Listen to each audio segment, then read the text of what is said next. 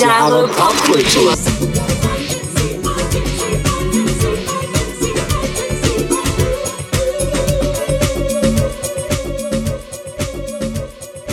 Herzlich willkommen. Zu 1000 Jahre? Pop? Kultur. Mit Episode? 58. und dem heutigen Thema? Ich, sehe? Was, was? du nicht? siehst. Chapter? Chapter 5. Teil 2. 2. Hätten wir das auch geschafft. Manchmal brauchen wir für die Anmoderation genauso lange wie die ganze Folge. Ja, richtig, richtig. Also, wir sind zurück, eine Woche später. Genau. Und es geht immer noch um Serien. Highlights. Highlights. Highlights, Schrägstrich, Lowlights, Middle-Lights, Mittellights. Schlusslight. Schlusslights, genau. Ja. Und wir starten direkt mit Lowlight, will ich jetzt auch nicht sagen, aber mit einer Serie, die mich nicht überzeugen konnte nach Ja. der ersten Folge, muss ich aber dazu Oh. sagen. Oh, Ja. das war wirklich eine kurze Lunte. Ja, es, ne? Ja.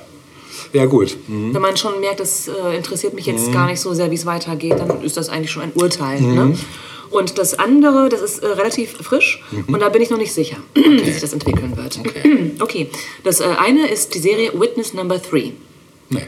No? I don't know. No. UK, Ja. Miniserie, Ja. vier Teile.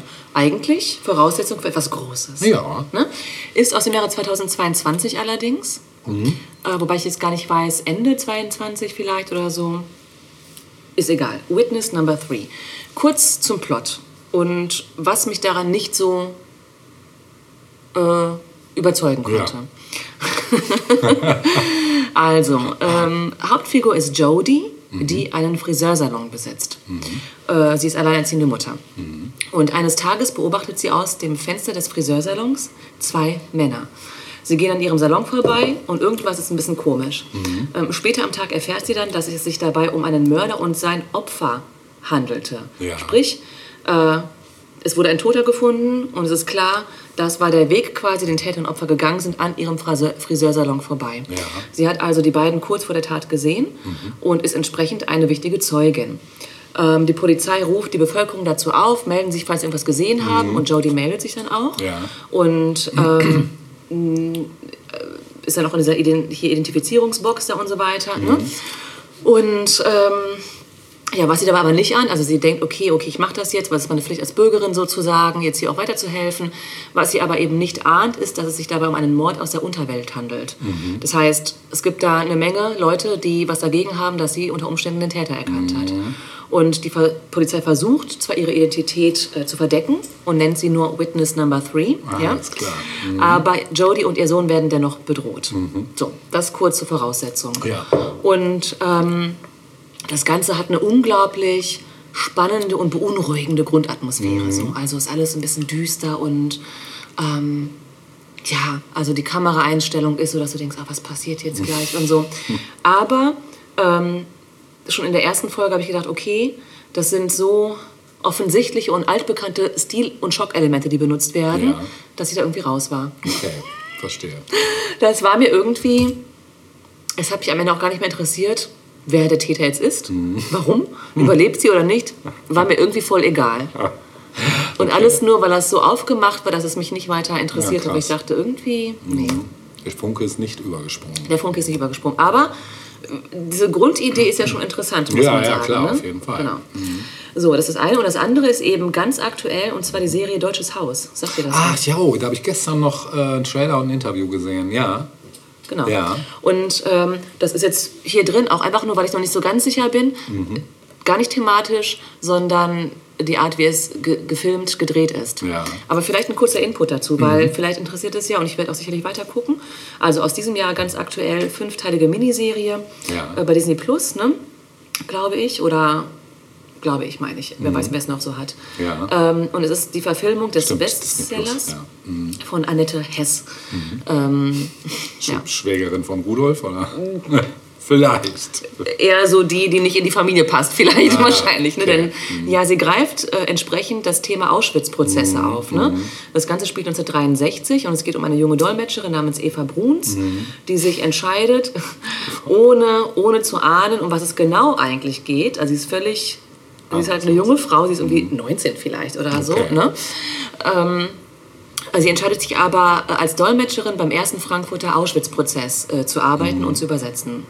So, Wann waren und die nochmal? 63. 63. mhm. Genau. Und ähm, sie lebt zusammen mit ihren Eltern und ihrer älteren, mit ihren Eltern und ihrer älteren Schwester, hat einen Freund, den sie heiraten will. Ähm, allerdings so die Konventionen der damaligen Zeit ähm, spielen eine Rolle, weil er will, dass sie nach der Heirat nicht mehr arbeitet. Und das ist auch so ein kurzer Konflikt irgendwie. Ich weiß nicht, ob sich das noch ausbauen wird, aber das ist so das Private. Und äh, es zeigt aber auch, in welcher Miefigkeit man eben immer noch, also so ne, Anfang der 60er Jahre in Deutschland lebte. Ja. Und ähm, ja, sie erfährt eben in dieser Serie zum ersten Mal von den Gräueltaten der Deutschen in Auschwitz. Ja, Krass. genau. Das ist das, worum es geht. Und ähm, als Schauspieler haben wir Katharina Stark, die sagte mir vorher nichts, Nee. hat aber erstmal einen ganz guten Eindruck äh, auf mich so hinterlassen. Ist Anke Engelke auch dabei. Anke Engelke spielt ihre Das Mutter. finde ich interessant, ja. Genau, Max von der Gröben äh, spielt Ja, mit, sagt ist ja auch auch so ein. Jungstar. Ja. Ne? Aaron Altaras, Heiner Lauterbach Ach, als Nazi, genau. Oh, krass. Iris Berben. Ah, Ja, also wir haben da so die Grand-Leute, wo man so denkt, oh, schon wieder, aber ist okay. Ne? ja, also aber Ähm. auch einige, die man lange nicht gesehen hat. Mhm. Also, ja. Genau. Und das sind nur einige der bekannten, also es sind auch noch andere bekannte Namen dabei. Mhm. Ja. Und ähm, die Autorin und Creative Producerin, Mhm. Annette Hess, wurde, ähm, also la- laut ihr, laut ihrer Aussage, ähm, hat sie die Inhalte des Prozesses, also die, ähm, die mh, Aufzeichnungen und die Aussagen fast eins zu eins übernommen. Ah, krass. Ja. Also, weil, weil mich das natürlich immer so interessiert, wie akkurat ist dann so eine Geschichtsverfilmung sozusagen, gerade bei so einem wichtigen Thema. Mhm. Ja. Und das hat man dann schon gemacht. Die Familie Bruns allerdings ist fiktiv. Also auch die Rolle dieser Sekretärin, der Dolmetscherin ist fiktiv, soll aber eben beispielhaft äh, für die Mehrheit der damaligen Bevölkerung stehen und diesen, ja, diesen Zeitgeist der, der frühen 60er Jahre in Bezug auf ähm, den Nationalsozialismus und den Holocaust. Ne? Ähm, ja, und die Änderungen, die wohl übernommen wurden durch sie, also beispielsweise gab es im Original sieben Verteidiger der Angeklagten, in der Serie ähm, gibt es nur zwei. Ne? Also das sind schon Unterschiede. Ja. Und sie sagt, das musste ich so machen, um das Ganze zu verdichten und ähm, die Dramaturgie quasi zu unterstützen. Ja, genau. Und mein Fazit war so ein bisschen ähm, gut, dass es das Thema äh, im Fernsehen gibt und dass es umgesetzt wird als Serie. Ähm, ich bin mir nur nicht sicher, wie ich die Produktion selbst finde. Also es hat mich so ein bisschen an so einen ZDF-Mehrteiler erinnert von der Aufmachung. Ja? Okay. Es ist jetzt auf den ersten Blick, erste, Sta- erste Folge, kein Babylon Berlin, äh, keine Babylon Berlin-Qualität. So. Wo ich mir denke, eigentlich können sie es doch. Ne? Also Babylon Berlin hat es ja bewiesen, dass Ja. es möglich ist, Ja. mit den großen Playern in den USA zum Beispiel Auf auch mitzuhalten. Warum man dann das nicht irgendwie, es ist vielleicht auch eine Geldfrage, aber andererseits, wenn man da so Hochkaräter dabei hat, Ja. glaube ich, wird es an Geld nicht gemangelt haben. Ne? Also das ist ja dann auch mit solchen großen Schauspielern irgendwie. Ja, also ähm, die frühen 60er werden schon ganz gut dargestellt, aber es wird eben doch ein bisschen klassisch so. Interessant. Ja, Ja. aber mal gucken. Ja. Ja, also ich glaube, ich werde auf jeden Fall auch reinschauen. Das war zumindest auch ein Plan, weil es interessiert mich auf jeden Fall. Und Genau. ich bin auch sehr gespannt auf Anke Engelke in einer ernsten Rolle tatsächlich. Also die hat in der ersten Folge einen tollen Eindruck hinterlassen, Okay, ja, ich. kann ich mir vorstellen. Glaube ich auch, dass die zu mehr berufen ist Ja. als nur zur Comedy. Ja. Ja, und du gibst mir mal wieder eine Steilvorlage, nämlich zu einer weiteren deutschen Produktion, die aber das Gegenteil von dem ist, was du gerade sagst, nämlich sie ist wirklich hochkarätig produziert und sie hat durchaus das Zeug, ähm, zu höherem bestimmt zu sein. Mhm. Die Rede ist von Luden, König. Ah, ist mir untergekommen. Nicht geguckt, aber untergekommen. Mega. Ja. Deutsche Fernsehserie, 3. März 23 in das Programm von Amazon Prime aufgenommen. Und äh, es geht um den Zuhälter Klaus Barkowski. Der steigt ähm, nämlich im Rotlichtviertel Reeperbahn in St. Pauli Ende der 70er zum legendären Lamborghini Klaus auf. Und er gründet mit weiteren Luden die sogenannte Nutella-Bande, die sich bald mit dem etablierten Zuhälterkartell GmbH einen Kampf um die Macht und das große Geld am Kiez liefert. Doch ähm, ja, mit der aufkommenden AIDS-Welle zerfällt das Geschäft und mit dem Aufkommen von Koks folgen Gewalt und Wahnsinn. Und die Handlung ist inspiriert von wahren Begebenheiten. Das schon mal so grob vorweg.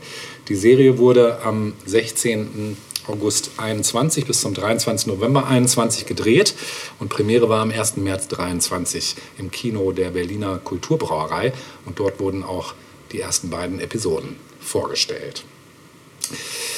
Ja, die Serie porträtiert eben diesen Geschäftsmann Klaus, auch als schöner Klaus bekannt, der in den 80er Jahren in Hamburg große Pläne verfolgt. Und sein Ziel ist es eben auf St. Pauli ein deutsches Studio 54 zu etablieren, das den Rausch und die Freiheiten des New Yorker Vorbilds bieten soll. Und zu dieser Zeit ist die Umgebung um Herbertstraße und Hals-Albert-Platz äh, noch das größte Bordell Europas und keine etablierte Ausgehmeile wie heute. Ne? Ach so, sein Plan ist also nicht einen neuen Puff zu eröffnen? Nein, nein, nein. Das, ähm, man merkt, dass das so, also es wird plötzlich, also er, Plötzlich ist alles möglich. ja, er ist halt völlig plötzlich im Fahrwasser einfach so und verliert jegliche, jeglichen Bezug und Kontrolle. Genau. Also Klaus ist ein ehrgeiziger junger Zuhälter mit Charme und Also doch, Zuhälter. Ja, Zuhälter Ja, ist er, ja. ja. Aber Genau. das ist damals, äh, glaube ich, noch mal anders als heute. Also zumindest ist es halt, es kommt so rüber. Ich meine, ich weiß nicht, wie Zuhälter heute sind, aber ich stelle mir den bis heute anders vor, als das damals war. Glaube ich einfach. Dass das heute ähm, noch, eine, noch wesentlich knallharter ist als damals. Ähm, ja, der verfolgt äh, seinen Traum von Kapitalismus in der Hamburger Halbwelt, das kann man so sagen, genau. Und die Serie zeigt, wie er sein Rotlichtgeschäft wie ein neoliberaler Start-up-Unternehmer aufzieht, unterstützt äh, von der erfahrenen Sexarbeiterin Jutta. Sie bringt nicht nur Erfahrung, sondern auch den nötigen Cashflow. Genau. Und der schöne Klaus zeigt sich dabei als skrupelloser Geschäftsmann, der ohne Rücksicht auf Verluste neue Frauen für sein Etablissement anlockt. Selbst gegenüber seiner eigenen Freundin, die nicht genug Geld verdient, zeigt er wenig Mitge- Mitgefühl und verwehrt ihr den Zugang zur Wohnung. Später schickt er sie sogar auf eine Bohrinsel, einen Ort, den erfahrene Prostituierte aufgrund von Übergriffen und Gefahren meiden. Also da merkt man relativ schnell, wie schnell die Stimmung kippt. Ne? Das geht relativ zackig. Ja, die Serie bietet dann einen Einblick in die dunklen Seiten des Rotlichtmilieus und zeigt, wie Klaus mit seinem ehrgeizigen Unternehmertum und skrupellosem Verhalten versucht, seinen Traum von einem luxuriösen Laufhaus zu verwirklichen. Die Serie hebt sich von gängigen Reeperbahn-Klischees aber ab und wirft einen unverblümten Blick auf die Abenteuer des Protagonisten Klaus, der entschlossen ist, seine Vision eines erfolgreichen Rotlichtgeschäfts, Rotlichtgeschäfts zu verwirklichen. Ja, er bricht mit jeglichen traditionellen Reeperbahn-Ausdrücken und weist seine Freunde Andy und Bernd darauf hin, dass man nicht Nuddel sagt, sondern Hure. Dieser unkonventionelle Ansatz spiegelt sich in ihrem Verhalten wieder, wenn sie sich wie Hamburger Volk, Vollkaufleute gebärden, Frauen klein halten, Konkurrenten angreifen und sogar in den Kokain, Kokainhandel einsteigen. Die skurrile Namensgebung ihrer Gruppe als Nutella-Bande verleiht der Handlung eine absurde Note, die auf realen, äh, re- realen Begebenheiten äh, basiert und auf die Lebensgeschichte des heute knapp 70-jährigen Ex-Luden zurückgeht. Ähm, die Serie nimmt den Zuschauer mit auf eine Reise, wobei sie dann auch die skurrilen und authentischen Elemente der Geschichte des schönen Klaus und seiner Freunde rausarbeitet. Und ähm, es ist wirklich sehr sehenswert. Es ist super gefilmt. Es ist, ähm, ja, man ist eigentlich irgendwie mittendrin immer nur, statt nur dabei. Es ist halt auch so ein bisschen, es hat mich teilweise schon von der Machart auch ein bisschen an Babylon Berlin erinnert. Ich denke, dass das auch bestimmt an einigen Stellen so ein bisschen so Vorlage war, so hier, guck mal, so in so eine Richtung müssen wir gehen. Ähm, ja, die wurde von der Münchner Firma Neue Super, bekannt für Hindafina, kannte ich jetzt nicht, entwickelt und produziert.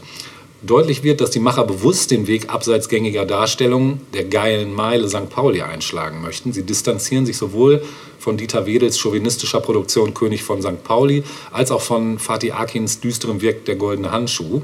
Also die Luden der Serie verfallen nicht der Romantik des Viertels, sondern setzen sich das Ziel, Klischees über Sexarbeiterinnen zu vermeiden. Okay, weil genau das war nämlich der Grund. Ich hatte davon mitbekommen. Also ich hatte das mit und dachte so, wird das jetzt so eine Verherrlichung von Zuhälterei? Nein, nein.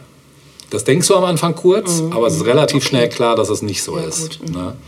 Ähm, ja, die, also die Darstellung präsentiert eben das Rotlichtgeschäft als eine harte und schmutzige Männerdomäne, in der Frauen stets auf der Verliererseite stehen.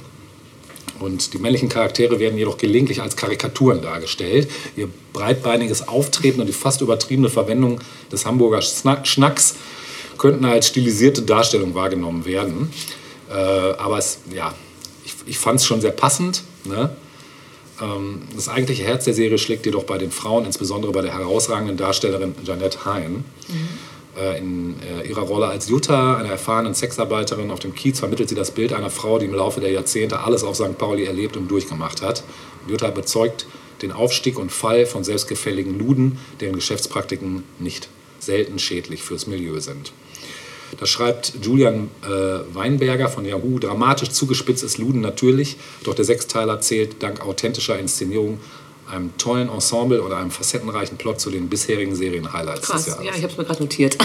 Ist wirklich sehenswert, ja. Und dann schreibt noch äh, Daniel Schieferdecker vom Esquire. Es macht Spaß, den Figuren bei ihrer Entwicklung im Verlauf der Serie zuzusehen. Die Schauspieler sind toll, Kostüm und Kulisse sind hervorragend. Die Geschichte als solche ist kurzweilig. Da fällt es auch nicht groß ins Gewicht, dass, wenn man mal ganz ehrlich ist, der Aufstieg vom Klaus zum absoluten Kiezkönig nur wenig glaubhaft wirkt. Dafür ist er einfach zu jugendlich naiv und wohl auch zu schwach, als dass es einem Charakter wie ihm im wahren Leben wohl tatsächlich gelungen wäre, zu solcher Kiezgröße zu gelangen. Das stimmt. Also der Typ, der den spielt, der ist super. Ähm, aber er ist schon, er ist schon so ein Hemd eigentlich. Ne? Man, man, man, das ist so das Einzige. Wird nicht was- bedrohlich. Nicht so, nee, nein, genau. Ja, wir hören ein Stück Musik. Wir hatten noch kein Hip-Hop heute. Ich denke, es wird Zeit für Space Hose von Danger Doom. Danger Doom. Viel Spaß damit. Don't believe this. I get rid of those two evil maniacs who try to ruin my show. And I get two evil guests who are trying to ruin my show. Just who came up with the stupid idea of giving Space Ghost a talk show in the first place? How they gave his own show to Tad Ghostal. Any given second he could go mad postal. Stay waving that power band space cannon. And had the nerve to jump in the face. Erase Bannon. Pumped out. Luckily he deaded it. Guess the schmuck who's credited with editing it? Your man Moltar, the cop out. Ain't have no other career choice, he dropped out. Since when the way outs included Zorak. Way back he used to rub his thorax and borax. I'm not the one that sold him to it. If he won't admit it, I'm not gonna hold him to it. It's all love and no hate though. All that, he really need to get his own late show. Do a monologue and jest with the guests. Mad Lib switch the beat and walk him to the desk. With danger holding down the control room. Late again returning from commercial, I told you doom. Early, he's on BPT. Catch him on public access, free TV. And we're back live on the air with Brack. So Brack, how your man got a show that's so whack? Have you ever thought to work with Earl Ignatinum? Do you got enough oxygen from this toxic phlegm? Another sec, his neck would've got flames. Mouth switched the screen to some hot dames. Tonight's audience received mid-screen video games and 15 seconds of fame. Pitiful lames. It's just a shame. Zoning, competing for the same prime time slot as Conan. No dummy at Chigawa. Announcement free lunch any stun who lets me power in the shower for an hour. The kid's supposed to be asleep. Balls to join the Sound Road Runner. Beep beep. Later this week, Big Ben Klingon. After him was no one else we could afford to bring on. Keep it ghetto and let them know BYOB from the get go. I like to propose a toast to the grossest host, space hoes, coast to coast. That destructor is a played out gag in a cape and a pantsuit, looking like a straight out dag. Don't mean to sound crunchy. Hit a honey from the back and crumpled up a scrunchie. A light snack, hungry munchie. Felt a funny hunch, then she told him, Donkey punch me. Tomorrow is Father Guido Sarducci, Father MC, and Charo Coochie Coochie with her new bestseller, Who You Call a Hoochie. A proud sponsor of the Snoochie Boochie Noochies. Look Leela eyeball to eyeballs and find out how they get inside them sugar pie balls. Our next guest, a real cutie specimen, and she's starting to get a little booty. Miss Judy Jetson. So Judy, boxers, briefs, or fig leaf. As you know, I wear my boxers, so my big Cue the rapper, tell him bring what little he got. Up the Billy, it's really not diddly squat until their head hurts. When it come to wreck, cruises like them dudes in red shirts off Star Trek. Key Kirk, Key Spock, Key McCoy. Been B-boy since your judge first squeezed toys. To be the host with the most. When it's on, it's on. Space holes, coast to coast. You think I'm just gonna hand over my show to you, Doom? Have you lost your fing mind? Listen, I'm not gonna hand my show over to you. You know why? Because it's my show. Mine, not yours. Space Ghost. It ain't Doom coast to coast.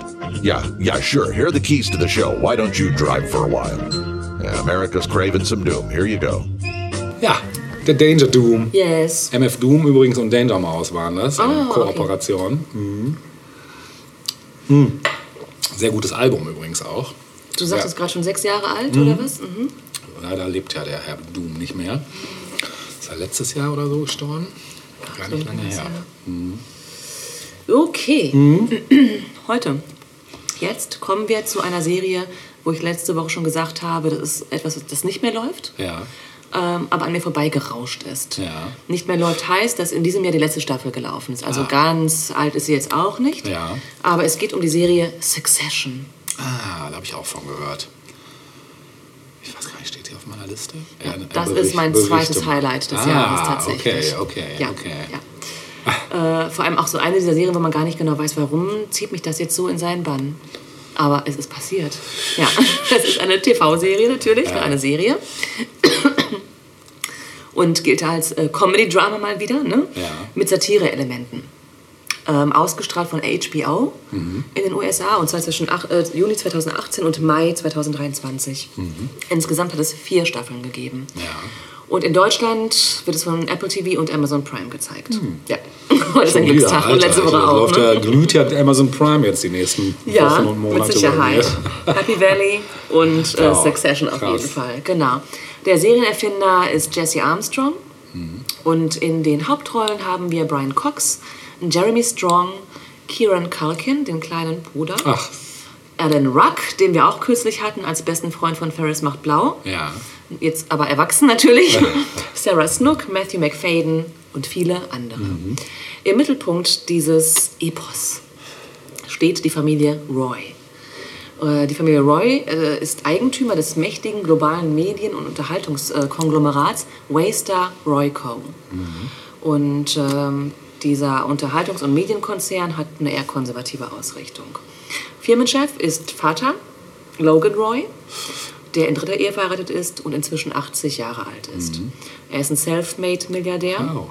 Ja. Jonathan Hart. ja.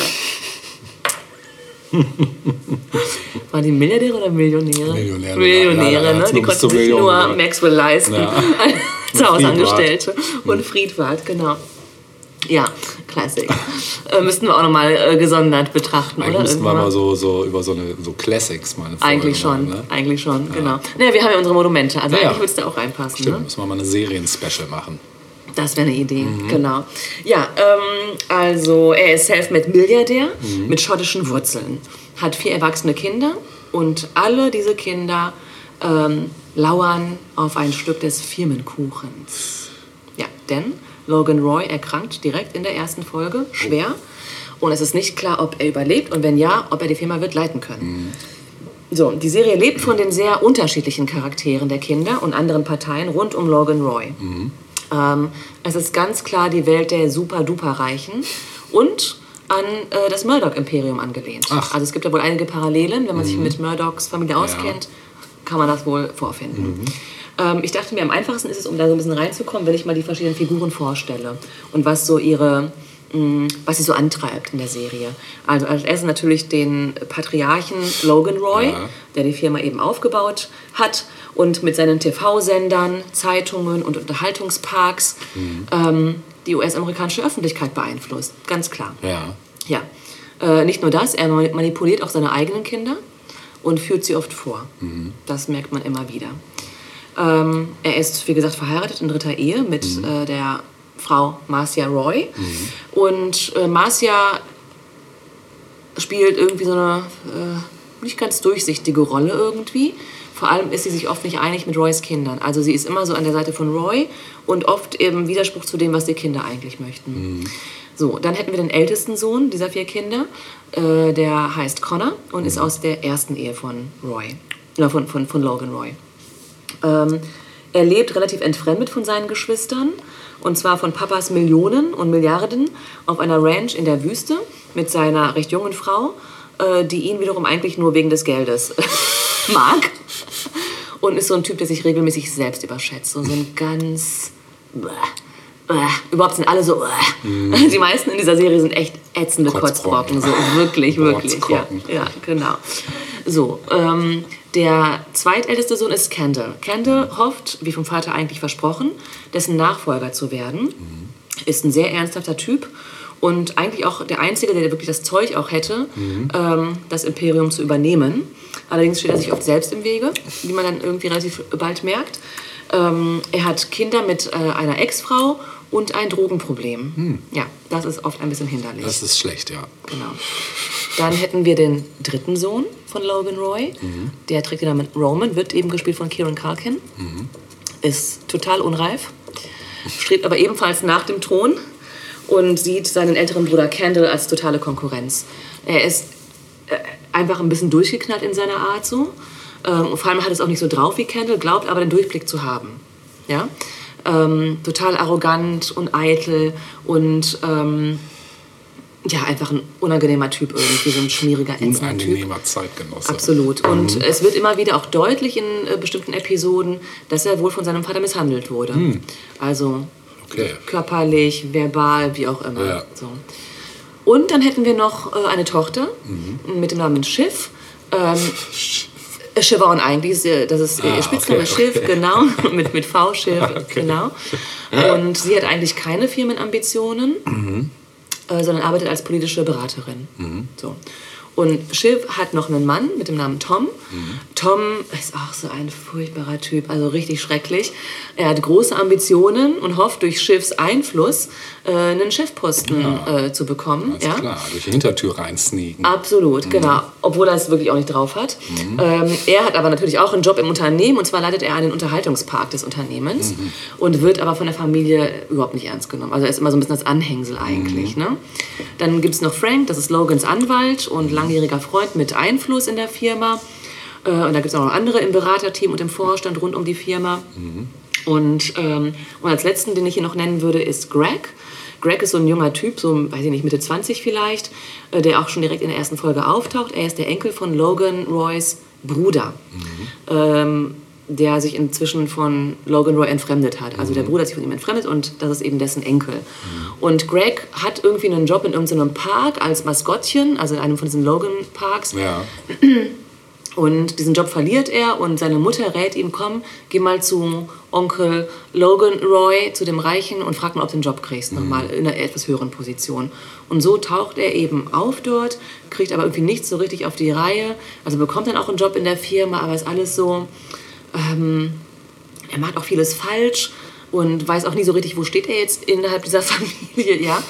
Ähm, und mh, der Job, den er bekommt, der ist quasi unter Tom, dem, dem Mann von Schiff, diesem ätzenden Typen. Mhm. Ja. Und dieser Tom. Tom, genau, und dieser Tom lässt seinen Frust, den er von Ja. oben bekommt, total an gerade sagen, kommt er bestimmt jetzt. Absolut, was. also total krass. Das, was Tom von oben abbekommt, die ganze Demütigung wird direkt weitergeleitet an, Mhm. super. an Greg. Also richtig, richtig unangenehm. Ja? Ähm, aber ähm, Tom nutzt ihn auch als Handlanger. Also für irgendwelche komischen Sachen, die er so durchziehen will vielleicht. Und ähm, Greg wird auch nur Cousin Greg genannt von den anderen und ist auch der, der sich oft, also der oft so für Lacher sorgt, also unfreiwillig einfach. Also man muss schon sagen, die Serie ist durchzogen von wirklich gutem, subtilen Humor Ah, cool. auch. Ne? Also äh, das definitiv. Klingt gut. Mhm. Ja, und letztlich leben alle von ähm, Logan Roys Reichtum. Es sind so die Parasiten, die sich immer so an ihn hängen. Die und Zecken. Bitte? Zecken. Total, total. Und ähm, ein Leben ohne Luxus, das ist völlig unvorstellbar für, für die gesamte Familie. Also als ähm, Logan Roy im Krankenhaus landet, direkt in der ersten Folge, dann ist es auch total klar, der kann hier nicht unter den Normalsterblichen liegen. Der braucht einen eigenen Bereich im Krankenhaus. Der das kriegt ja Loft. natürlich. Ja, so ähnlich ist das da. Ja. Also Holz vertefelt und so, also alles schick. Ne? Naja, so, ähm, um nochmal so ein Beispiel krasser Art aus der ersten Folge zu bringen. Die Familie feiert, also so beginnt es eben, feiert Logan Roys 80. Geburtstag. Und unter anderem spielen sie dann irgendwann Softball. Ähm, und Kendall, der zweitälteste, fällt als Spieler aus durch so eine Sache. Und Roman, dieser durchgeknallte Kieran Culkin-Typ, der ersetzt ihn kurzerhand durch den Sohn des Platzwarts. Und der Platzwart ist Latino und äh, ich sag mal so in der allgemeinen Rangfolge in den USA Ganz very low. Ja, so. So ein hart arbeitender Familienpapa. So. Und dessen Sohn, der weiß ich nicht, 10, 11 ist oder so, soll nun quasi mit ins Spiel geholt werden, dieses Softball-Spiel. Spiel. Und, und äh, Kendall ersetzen. Und ähm, ja, aber das ist nicht einfach nur so irgendwie eine lustige Sache, dass man jetzt sagt, komm, der Junge kann mitspielen. Nein, äh, Roman macht daraus ein grausames Spiel. Er bietet dem Jungen nämlich 1 Million Dollar an, wenn er einen Home Run schafft. So. Und stellt ihm sogar schon direkt einen Check aus. Sagt, hier Junge, so, das kriegst du. Jetzt stell dich mal an, so, du wirst nie wieder so schnell an Fettgeld kommen. Genau. Pervers. Sehr pervers. Der Junge schafft natürlich keinen Home Run und Roman zerreißt den Scheck vor den Augen des Jungen, was die totale Demütigung ist. Ne? Also, die Roman aber genießt. Der, der genießt das. Der ist über- also das so ist schätze so. ich ihn ein, ja. Bitte? So schätze ich ihn ein nach deiner Beschreibung. Ganz schlimm, genau. Und Rogan Lo äh, Roy Logans äh, Betreuer ähm, lässt dann die Familie des Platzwartes eine Geheimhaltungsvereinbarung unterschreiben, weil klar ist jetzt nicht gerade förderlich fürs Image, irgendwie, wenn das jetzt rauskommen sollte. Mhm. Also hier unterschreiben, nichts darf irgendwie nach außen gelangen. Und dann kriegt er auch noch irgendwie, dann kriegt die Familie noch so eine teure Uhr geschenkt, um quasi das Ganze unterm Deckel zu halten. Das nur mal so als äh, kurzen Einblick in die Moral dieser Familie. Mhm, alles ne? klar. Ja. Ähm, ja, alle Kinder sind ganz klar unter Roys Eif, unter Logan Roys Einfluss, aber niemand wagt es wirklich, sich ihm so richtig öffentlich zu widersetzen. Allerdings schmieden alle hinter seinem Rücken ihre eigenen Pläne, ne, an die Macht zu kommen. Cool. Genau, und es ist dann eben so, also im, in der ersten Folge ist es so, dieser 80. Geburtstag findet halt statt und die ganze Familie ist anwesend und Kendall Roy, also der eine etwas schlauere äh, Sohn, glaubt, dass sein Vater ihn an diesem Abend offiziell zum Nachfolger ernennen wird, weil er ist jetzt 80, es ist Zeit auch langsam so zu gehen und inzwischen gibt es ja auch ganz viele neue Möglichkeiten, Medien an den Mann oder die Frau zu bringen, digital etc. und so. Und Kendall hofft quasi, die Firma auf ja, zukunftsbereit zu machen. Aber Logan Roy entscheidet anders. Er sagt, er bleibt an der Spitze. Bang. Ohne das Kendall irgendwie vorher gesagt zu haben. Kendall ist entsprechend enttäuscht, aber auch wütend. Und ähm, später am Tag des Geburtstages erleidet eben äh, Logan Roy einen schweren Schlaganfall. Und alle bangen eben in diesem Krankenhaus um sein Leben. Allerdings im Hintergrund, während sie eben um sein Leben bangen, ähm, wetteifern die Kinder natürlich darum im Warteraum, wer die Leitung der Firma jetzt übernimmt, zumindest vorübergehend. Ne? Und insbesondere ist es wichtig, dass die Presse nicht vorher Wind bekommt vom schlechten Gesundheitszustand äh, des Vaters, weil ja die Börsenkurse in Gefahr sind. Also man sieht, es geht nicht nur darum, dass Papa jetzt krank ist, nein, es geht darum, die Milliarden zu retten. Krass. Ja. Und das nimmt gerade, das nimmt in dem Moment so einen großen Raum ein, dass man sich denkt, so, fuck, was, was ist das für eine Familie? Krank, ne? ja. Genau. Und ja, im Verlaufe der nächsten Stunden übernimmt dann eben auch Kendall den Posten des Geschäftsführers quasi nachts äh, vorübergehend. Allerdings erfährt Kendall dann eben auch nachts im Krankenhaus, dass Logan durch Fehlentscheidungen drei Milliarden Schulden hat. Drei Milliarden Schulden und sagt sich, Oh Gott, jetzt geht es also auch noch darum, das Ganze vom Bankrott zu retten. So. Ne, wie macht man das jetzt am besten? Und dann fällt Kendall sein alter Freund Stewie ein. Stewie ist ein Investor, der die Sache retten soll. Und das macht Stewie auch. Das war auch so ein ganz windiger, schmieriger Typ irgendwie. Stewie investiert 4 Milliarden Dollar in Aktien der Waystar Roco, dieser Firma, und bekommt dafür einen Sitz im Vorstand. Genau, er muss ja mitbestimmen können, wenn er schon Geld abgibt. Klar, Ne? Die Aktien, das alles läuft irgendwie über Nacht so. Ne? Und alles auch in der ersten Folge, Krass. glaube ich, tatsächlich. Geht das schon voll ab? Ja, ja, es geht total ab, genau. Die Aktien des Unternehmens bleiben relativ niedrig, aber äh, trotzdem kann Kendall durch diesen äh, Kniff ähm, die Situation ein bisschen stabilisieren. Ähm, so, und man weiß natürlich immer noch nicht, was ist jetzt mit dem Vater. So, der erwacht aber dann doch tatsächlich in den nächsten Tagen. Und Kendall berichtet dann eben seinem Vater vom Vorgehen, was er da halt gemacht hat und so mit der Investition. Aber man merkt, Logan Roy ist nicht zufrieden mit dem, was sein Sohn gemacht hat, weil ihm nie irgendein Kind was recht machen kann. Das zieht sich auch so durch die gesamte Serie. Ne? Ähm, und Logan, der Alte, kommt dann auch in die Firma zurück, aber man merkt sofort anhand verschiedener Dinge, dass er überhaupt nicht fit genug ist, um die Geschäfte zu führen. Und ähm, ja, im Verlauf der ersten Staffel verfällt dann Kendall immer wieder in seine alten Suchtgewohnheiten und ähm, die Versuche, die Firma auf stabile Beine zu stellen und auch selbst die Macht zu übernehmen, scheitern immer wieder durch verschiedene Sachen, also die auch sehr spannend sind.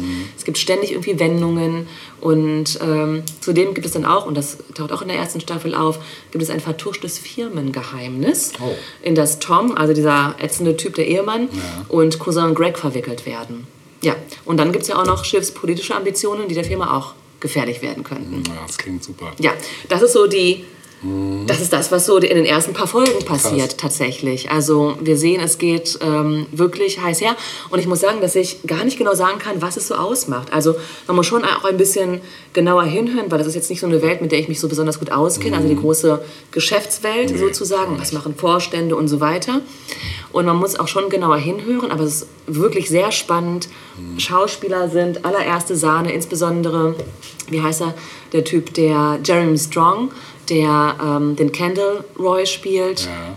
Der ist richtig, richtig toll. Cool. Ja, also wirklich ganz toll. Und ähm, ja, nicht nur ich dachte das, sondern natürlich auch viele andere. Und äh, der Serienerfinder Jesse Armstrong plante diese Serie ursprünglich als Film über die Murdoch-Familie. Also das Ah. war tatsächlich so ein bisschen die Ausgangslage. Und dann hat er sich eben letztlich doch für eine Serie entschieden.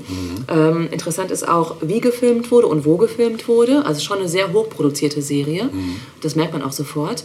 Ähm, es wurde hauptsächlich in Manhattan gedreht. Äh, Und zwar mit Einsatz von Handkameras. Ah. Also das, was wir auch schon von anderen Serien teilweise kennen, um so ein Gefühl von ich bin mittendrin äh, ist zu cool. erzeugen. Genau. Also hier wird auch ganz klar als Vorbild Dogma 95 genannt. Das hast du Ah, ja auch schon ja. mal hier äh, detailreicher vorgestellt. Ne? Lars van Trier und so Ja. Mhm. weiter. Genau. Ähm, und der Kameramann Patrick Capone Mhm.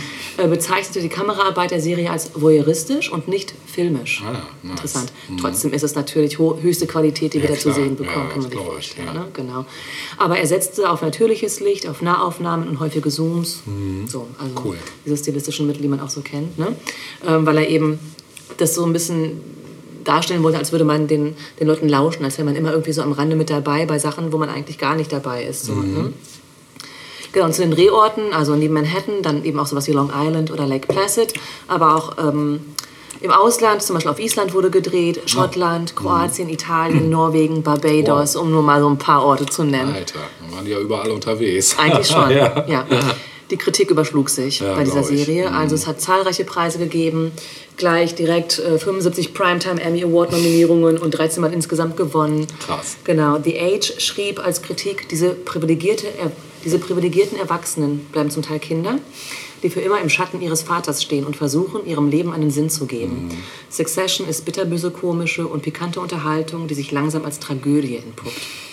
Ja. Klingt gut. Und nach dem Ende der vierten, also letzten Staffel, war dann auch noch mal so ein Rundumschlag an positiven Kritiken zu lesen.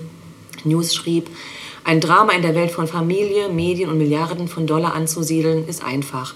Es monumental zu machen, ist fast unmöglich, doch Succession gelingt es. Ja.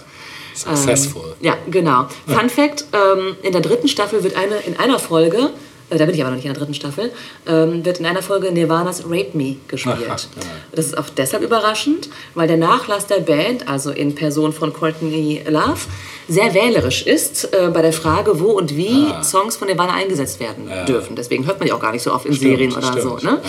Und nur sehr wenige Nirvana-Songs finden sich in der Werbung oder in Serien wieder. Ähm, ja, Courtney Mhm. Love hat aber gesagt, hier, hier erlaube ich das. Warum? Sie sagt, Kurt Cobain wäre stolz darauf gewesen, wie und warum der Song verwendet wurde. Ja. Und nochmal zur Musik allgemein in der Serie Succession, die wurde von Nicolas Britell komponiert. Und er hat sich bemüht, so eine Mischung aus Hip-Hop und klassischer Musik äh, zusammenzufassen. Denn es sollte den Lebensstil von Kendall Roy darstellen, also den Einstieg in die Geschäftswelt und seine Besessenheit von Rapmusik. Und ähm, entsprechend habe ich mich für diesen grandiosen, äh, für das grandiose Intro entschieden dieser Ja. Serie. Es ist immer wieder, das ist das Highlight, ne? Geil. Wenn man das guckt, freut man sich auf diese großartige geil. Intro-Musik. Und die ziehen wir uns jetzt, Ja, würde ich sagen. gerne. Sehr gerne. Ja, das Intro von Succession. Viel Spaß damit.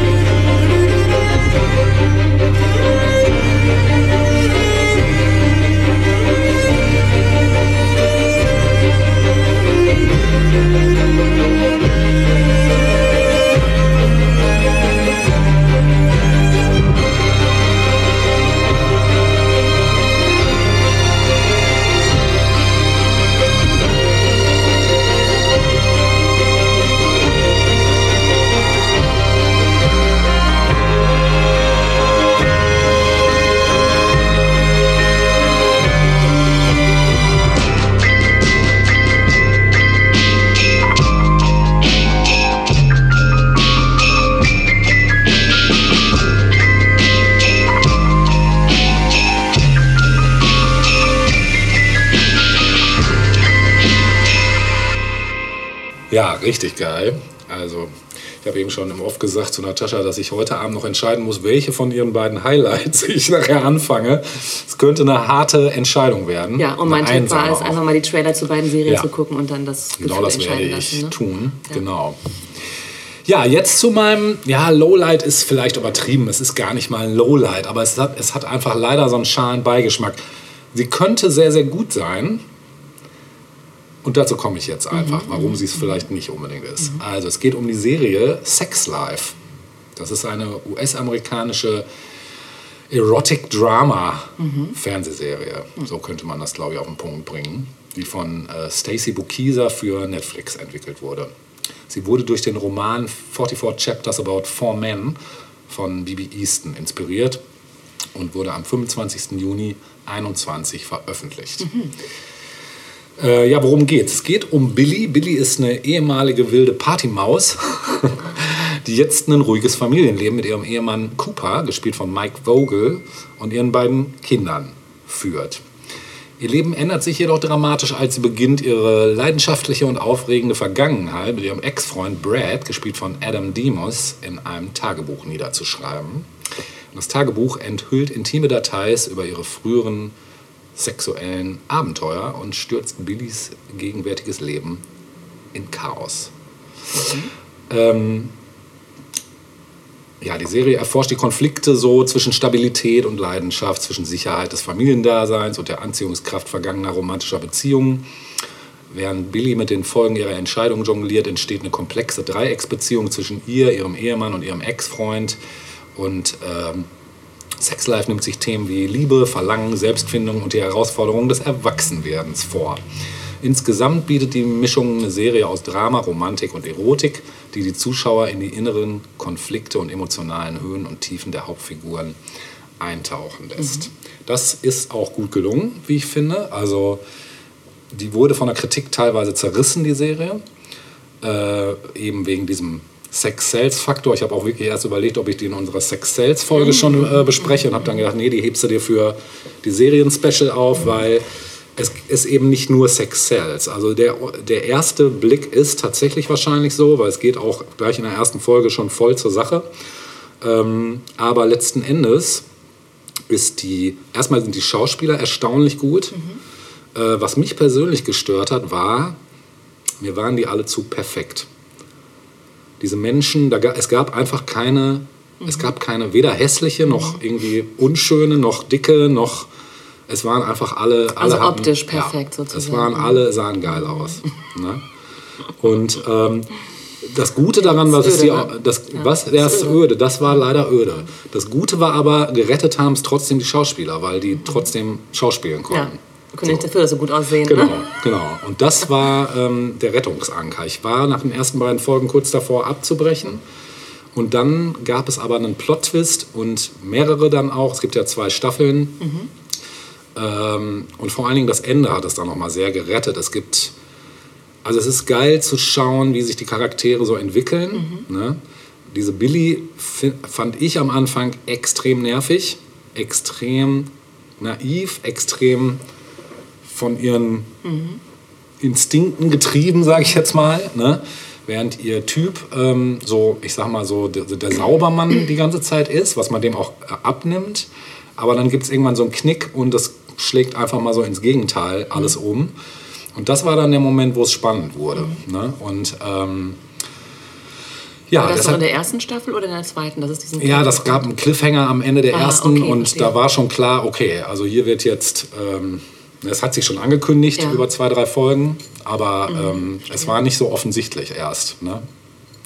weil eben dieser Mann von ihr relativ, ich sag mal, schon sehr gefestigt so im Leben steht und sehr auch moralisch gefestigt ist und dann aber irgendwann äh, durch verschiedene Vorkommnisse einfach komplett die Fassung verliert.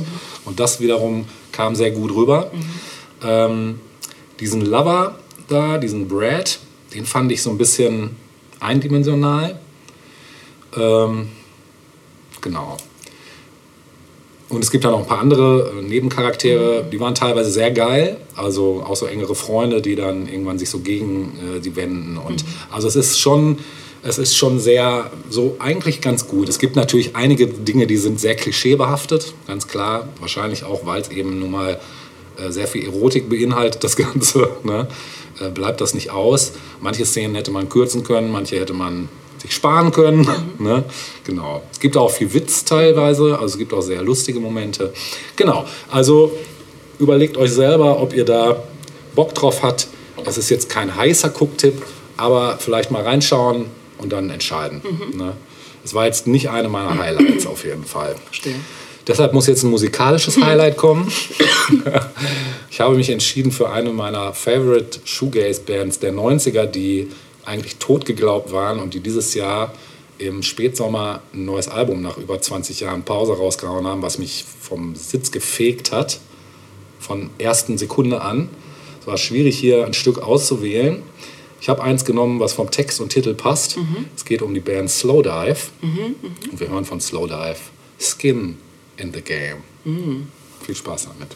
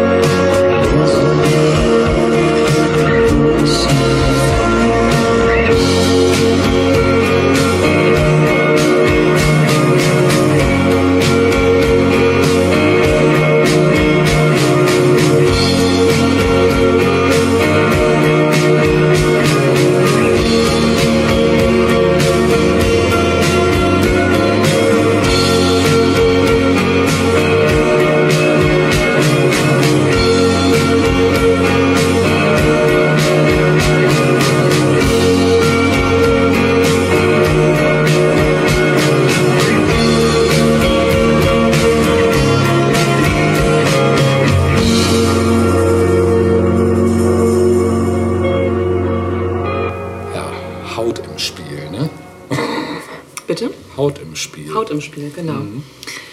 So, Ja, it's my turn. it's your turn. Ja. Wir kommen zu einer Doku. Ich habe vorhin schon mitbekommen, Ja. dass auch du etwas Ähnliches im Gepäck hast heute. Richtig, genau. Ja.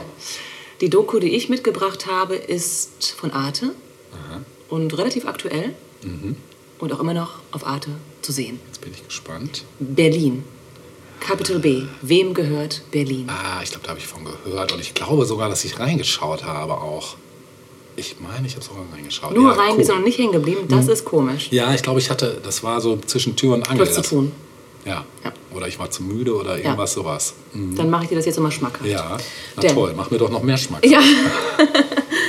ja, ähm, Capital B, wem gehört Berlin, ist eine Doku eben von Arte, ähm, die noch bis zum 1.10.2025 in der Mediathek abrufbar ist, also noch die nächsten zwei Jahre. Sehr gut. Genau, sie Das ist auch relativ frisch. Ja. Und ähm, sie porträtiert oder zeigt das Berlin der letzten 30 Jahre, also von 1989, Mauerfall bis heute. Cool. Ja, sehr cool. Ähm, besteht aus fünf Folgen.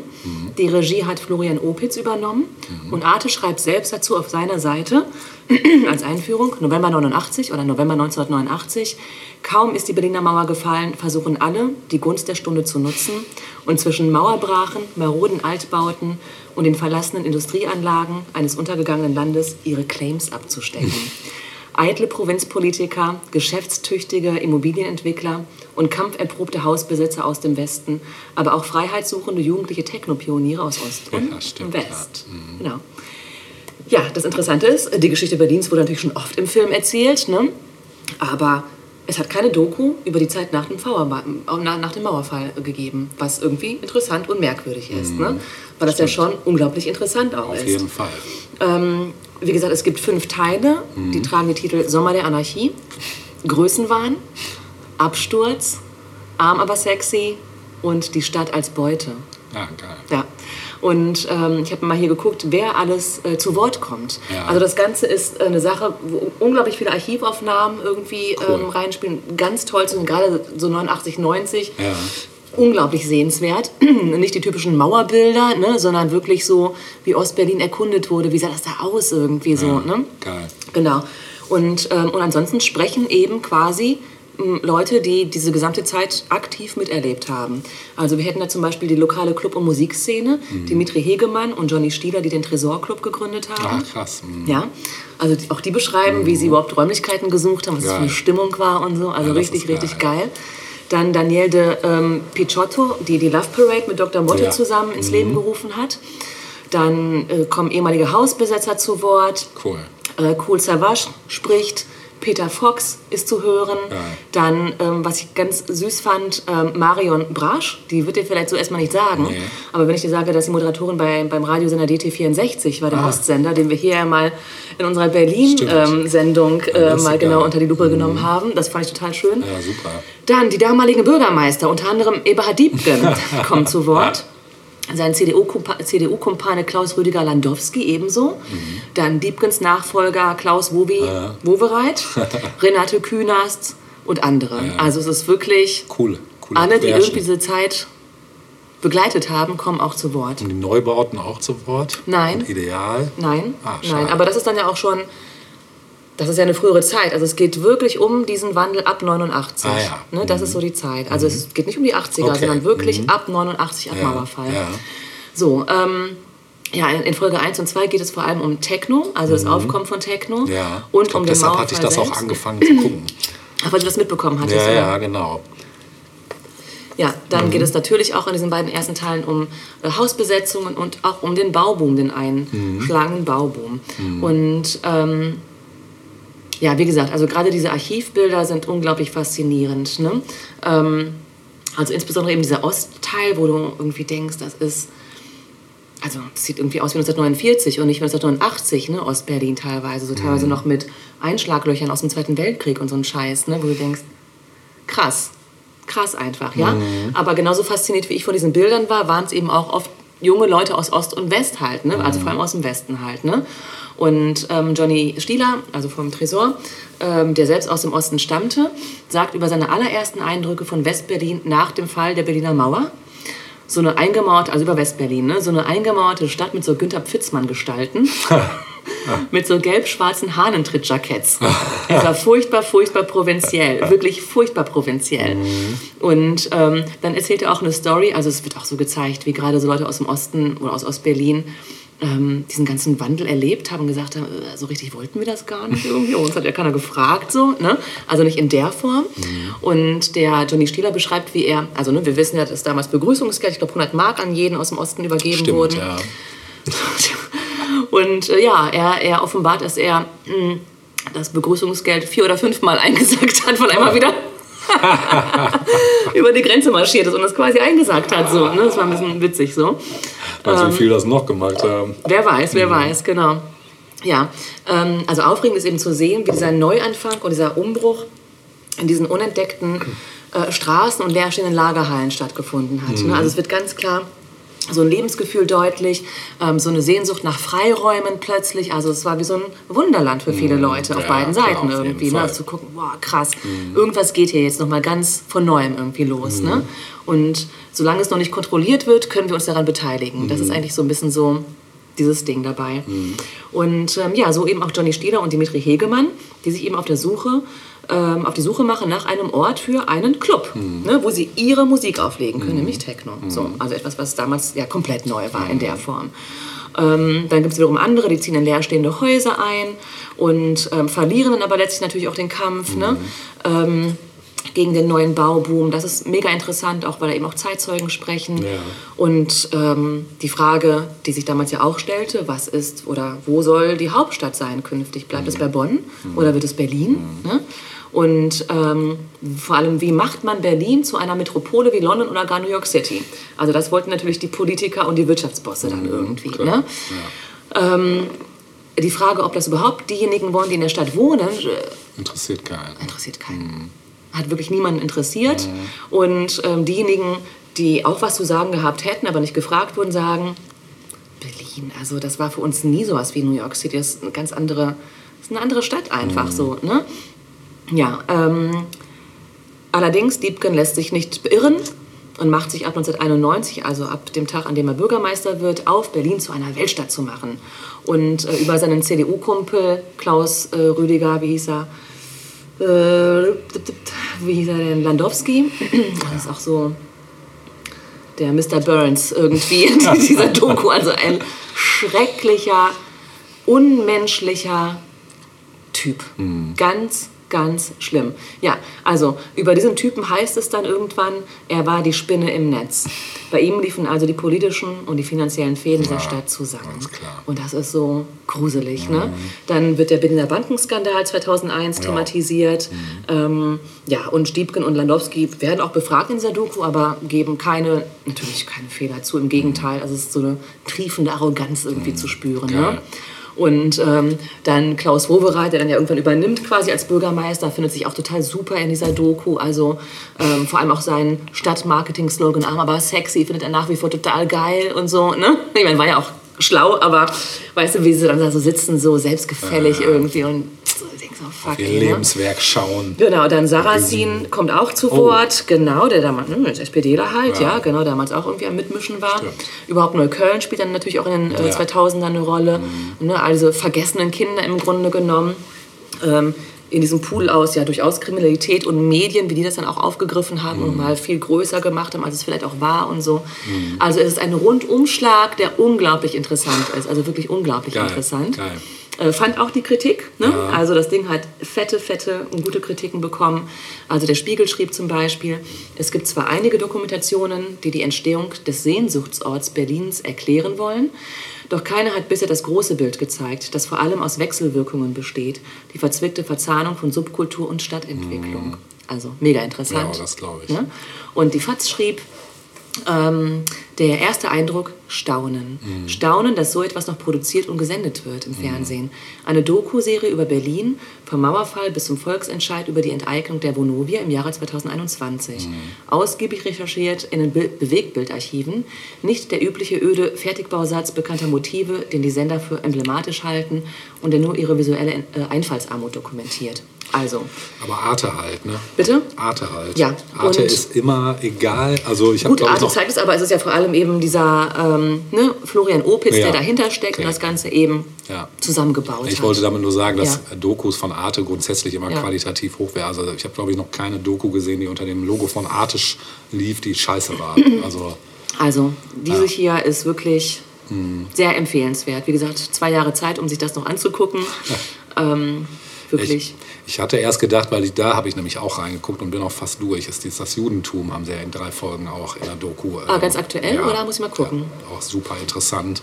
Muss mal Genau. schauen. Haben ja auch häufig so ähm, Persönlichkeiten aus Popkultur auch Ja. teilweise und Literatur und Kunst, Ja. die sie dann nochmal. Ja, Schauspieler. Äh, genau, genau, genau, genau. Mhm. Also eigentlich immer einen Blick wert in die Mediathek, ne? definitiv. Wenn nicht direkt auf dem Sender. Ja, kannst du auch bei YouTube alles gucken mittlerweile. Ja, kann man, ne? Genau, auch ältere. Sachen, genau. Das finde ich auch mal ganz schön. Ja, super. Ja, also ich glaube, dass das, also insbesondere auch wenn ihr ähm, Hörer unserer Sendung seid, wird das bei euch ganz klar auf offene Ohren stoßen, Das diese, diese auch. Doku. Ja. Das denke ich auch. So, und dann habe ich mich irgendwie durch Berlin-Songs gewühlt und fand alles scheiße. also ich war kurz davor, Kreuzberger Nächte zu spielen, weil das alles so un uninspirierend war. Das wäre noch was gewesen. Ja, ja, genau. Ich habe mich aber letztlich für einen Klassiker entschieden, aber nicht im Original, sondern als Coverversion. Ja. Und zwar für The Passenger, nicht von Iggy Pop, Ja. der in Berlin gelebt hat, wie Ja. wir wissen, ne? sondern von Susie and the Banshees. Susie hast du vorhin auch kurz irgendwo erwähnt, oder glaub, vorhin, ne? die Tanzbewegung von Wednesday. Richtig, richtig, richtig, genau. Und dieses Cover ähm, ist aus dem Jahre 87 und das hören wir jetzt. Krass, The Passenger von das gecovert and the. Banshees. Ja, dann viel Vergnügen Ja. mit dem Passagier.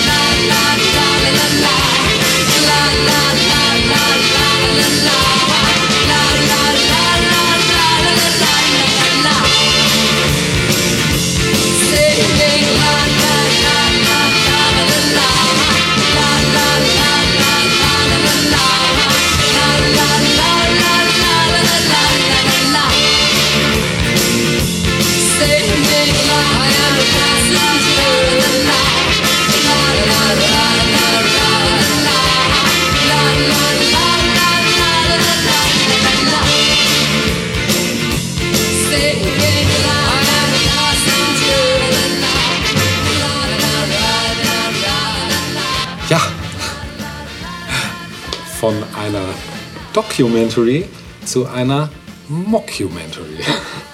Ne? Die Grenzen sind ja oft fließend. Ja. es geht um eine britische Mockumentary-Serie, um konkreter zu werden, produziert von Charlie Brooker. Die Serie heißt Kunk on Earth. Ich glaube, das sagt mir sogar was. Ich glaube, ich habe dir mal was davon geschickt. Vielleicht, aber ich glaube, ich kenne auch nur den Titel und nichts Okay. weiter.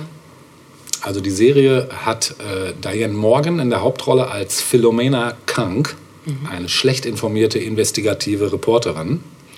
Und diese Figur war zuvor in Charlie Brookers Sendung Weekly Vibe und Kunk on Britain zu sehen.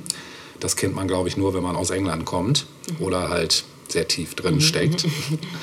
Die Serie wurde von Kritikern gelobt, äh, wobei viele Morgans trockenen Humor lobten und hatte ihre Premiere im Vereinigten Königreich am 19. September 22 auf BBC 2 und wurde am 31. Januar 23 in den Vereinigten Staaten auf Netflix veröffentlicht. Für ihre Leistung in der Serie wurde Morgan für den British Academy Television Award als beste weibliche Comedy-Darstellerin nominiert. Zu Recht. Hm. Ja, worum geht's? Philomena Kunk reist um die Welt und führt Interviews mit Experten wie Paul Bahn, Martin Kemp, Nigel Spivey und Shirley Thompson über Weltgeschichte. Ähm, die Serie behandelt Themen wie die Entwicklung der Landwirtschaft und der früheren Zivilisation, den Aufstieg des Christentums und des Islams, der Renaissance, die industrielle Revolution, den Ersten und Zweiten Weltkrieg und so weiter, den Kalten Krieg, Weltraumwettlauf. Und mit Blick auf die Zukunft, Ku- Zukunft schließt Kant die Serie mit einem spekulativen Kommentar zur Möglichkeit einer Übernahme durch künstliche Intelligenz ab. Also das Ganze ist unfassbar gut, weil ähm, diese Protagonisten, die sie da interviewt, glaube ich, keinen blassen Schimmer davon haben. Ja, Martin das- Camp ist doch ähm, Ja. Spandau Ballet, oder nicht? Martin Camp? Ist das nicht Das ist eine einer gute der Brüder? Frage. Das ist, glaube ich, hier in dem Zusammenhang jemand anderes. Aha, okay. Also es muss irgendein Historiker oder Okay, also es sind sein. also schon ja, ja, das wirkliche sind, Experten, Ja, genau. Aber sie ist, aber halt, sie ist keine Expertin. Ja, genau. Und stellt die dümmsten Fragen, die aber lustig sind. Richtig. Und äh, führt die teilweise vor und die Leute sitzen manchmal da mit offenem Mund und wissen erstmal gar nicht, was sollen sie jetzt darauf antworten. Oder sie stellt irgendwelche kruden Thesen auf und die müssen dann damit umgehen. Also es ist wirklich sehr, sehr, sehr Ja. lustig. Ne? Die hat auch so eine Art, die einfach so geil ist. Also schon wenn die anfängt zu reden einfach, die ist einfach mega lustig, die Frau. Ja, und auf Rotten Tomatoes hat die Serie übrigens auch eine Zustimmungsrate von 100 Prozent. Ähm, Oh, ganz kurz, ich habe mal gerade geguckt. Ja, Martin Kemp gibt zweimal. Einmal englischer. Musiker, Ja. das was ich dachte, Ja. aber auch britischer Kunsthistoriker. dann ist es, der, ist es Der eher der. wahrscheinlich eher, ne? Genau. Ja. Ja. Ähm, das äh, kritische Fazit der Website äh, Rotten Tomatoes lautet, Diane Morgan täuscht, Dussel, äh, täuscht Dusseligkeit mit genialen komödiantischen Timing in Kanker on Earth vor, einer urkomischen Parodie auf anthropologische Dokumentationen. Metacritic, das einen gewichteten Durchschnitt verwendet, vergab eine Wertung von 82 auf- von 100, was auf universellen Beifall hindeutet. Ja, äh, David Bianculi von NPR gab der Serie eine positive Bewertung und sagte, sie habe das Potenzial zum Kultklassiker. Äh, Daniel Fienberg von The Hollywood Reporter bezeichnet sie als durchweg schrullige, oft entzückende Serie, die Hoch- und Niedrigkomik in atemberaubendem Tempo mischt. Ja, Rebecca Nicholson von The Guardian lobte Morgans Darbietung und bezeichnete ihre Figur als so gut geschrieben, dass es leicht ist zu vergessen, dass sie nicht real ist. das ist wirklich so. Ne? Also ich musste auch zwischendurch immer mal wieder, ist, also ist das jetzt irgendwie ernst oder nicht? Ne? Äh, ja, Michael Idato von The Sydney Morning Herald beschrieb die Show als prächtig, brutal und absurd. Ja, ganz heißer Tipp, wenn ihr was Kurzweiliges sehen wollt, was sehr, sehr komisch ist und einfach typisch britisch auch, dann ähm, guckt euch das an. Und wir hören jetzt auch noch was typisch Wo britisch ge gezeigt? auf Netflix. Ah, ähm, genau. Mhm. Ich weiß jetzt gerade nicht, ob noch irgendwo. Ähm, gibt auch so- Prime. Vielleicht. Ja, ne? Ich weiß es nicht. Hm, Wir hören jetzt auf was Britisches, nämlich The Divine Comedy. Mhm. Passte vom Style, äh, könnte auch die Intro-Musik Mhm. sein, meiner Meinung nach. Bang goes the Knighthood. Mhm. Viel Spaß damit.